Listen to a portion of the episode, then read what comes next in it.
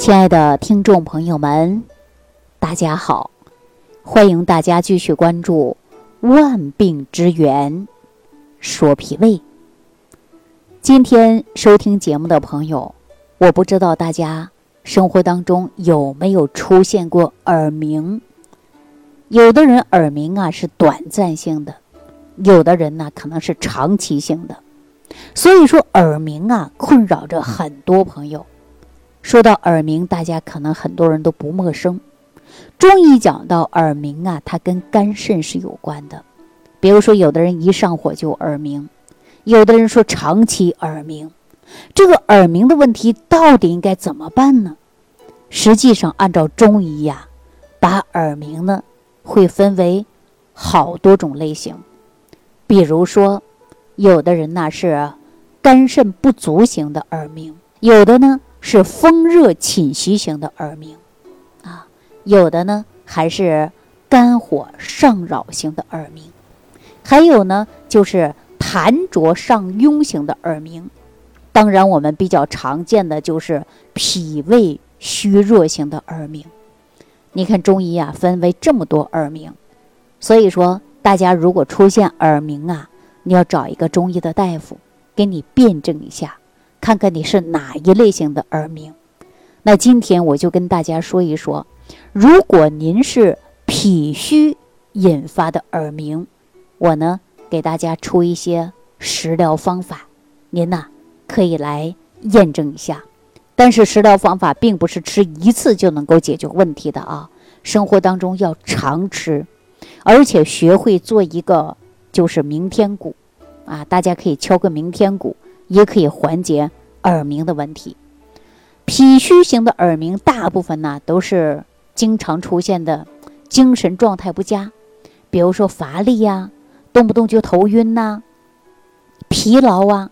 说一疲劳以后呢，哎呀，这食欲都下降。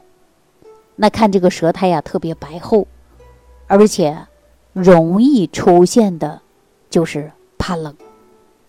那我们说脾虚型的这个耳鸣，我们可以在日常生活当中啊，饮食上作为调整，比如说减少摄入脂肪类的，大量摄入脂肪类的会导致血脂升高，血液粘稠度一增大，就会引起动脉硬化，耳内对于供血就容易出现呢障碍，而且呢容易出现血液循环呐。受到影响，所以说呢，会导致我们听力下降，或者说营养缺乏，也会产生的是耳鸣或者是耳聋。所以说，人到中年的时候啊，我们摄入的脂肪啊就应该控制一下，也就是少吃动物的内脏，包括肥肉啊，还有奶油啊、啊鱼子啊、油炸的食物啊，我建议大家这些就不要吃了。啊，或者是少吃，别多吃，因为一旦导致您呐血脂升高，而且会影响到我们耳部的供血，所以说出现耳鸣啊，或者是耳聋啊，您看我们在生活当中饮食啊就应该注意一下啊。可能很多朋友说，哎呀，那我到底吃什么能够把我耳鸣的问题解决呀？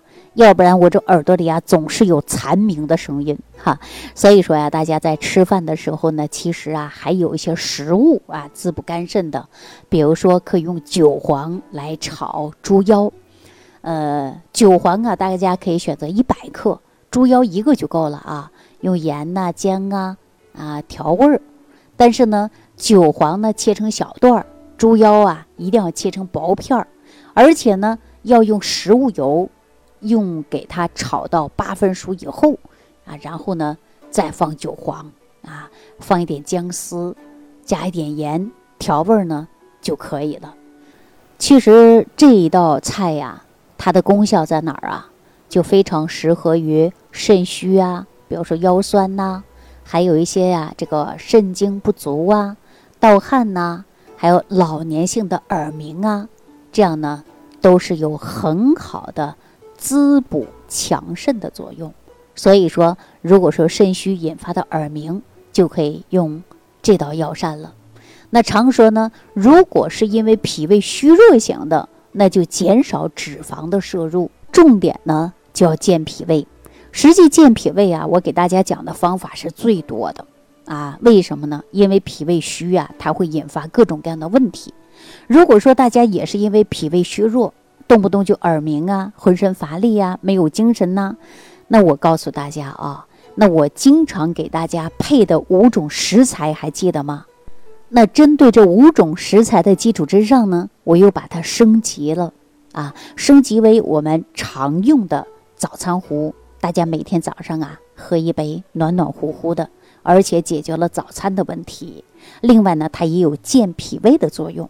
当我们脾胃功能强大了，吃任何食物啊，它都很好的吸收、利用、转化。那我们是不是避免很多问题出现呢？所以说，单一健脾胃呢还不够，还要调理肠道。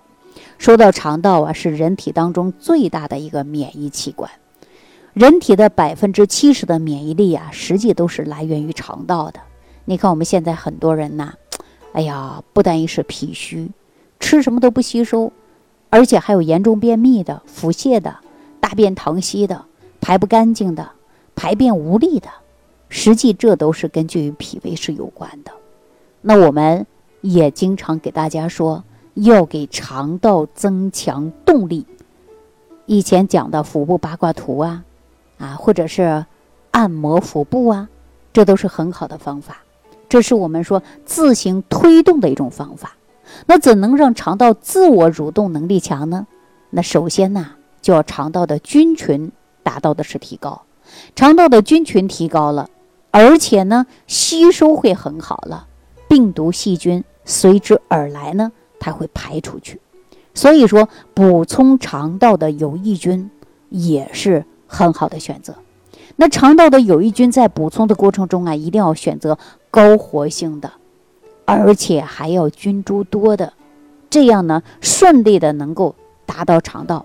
你看，我发现现在市面当中的这个有益菌呐很少，有的时候呢，大家说吃的作用不大，就是因为菌株少，而且呢活性低，那可能啊。到胃酸这一关口啊，它就没过去，就把它杀死掉了，所以呢就没办法发挥着最大的作用。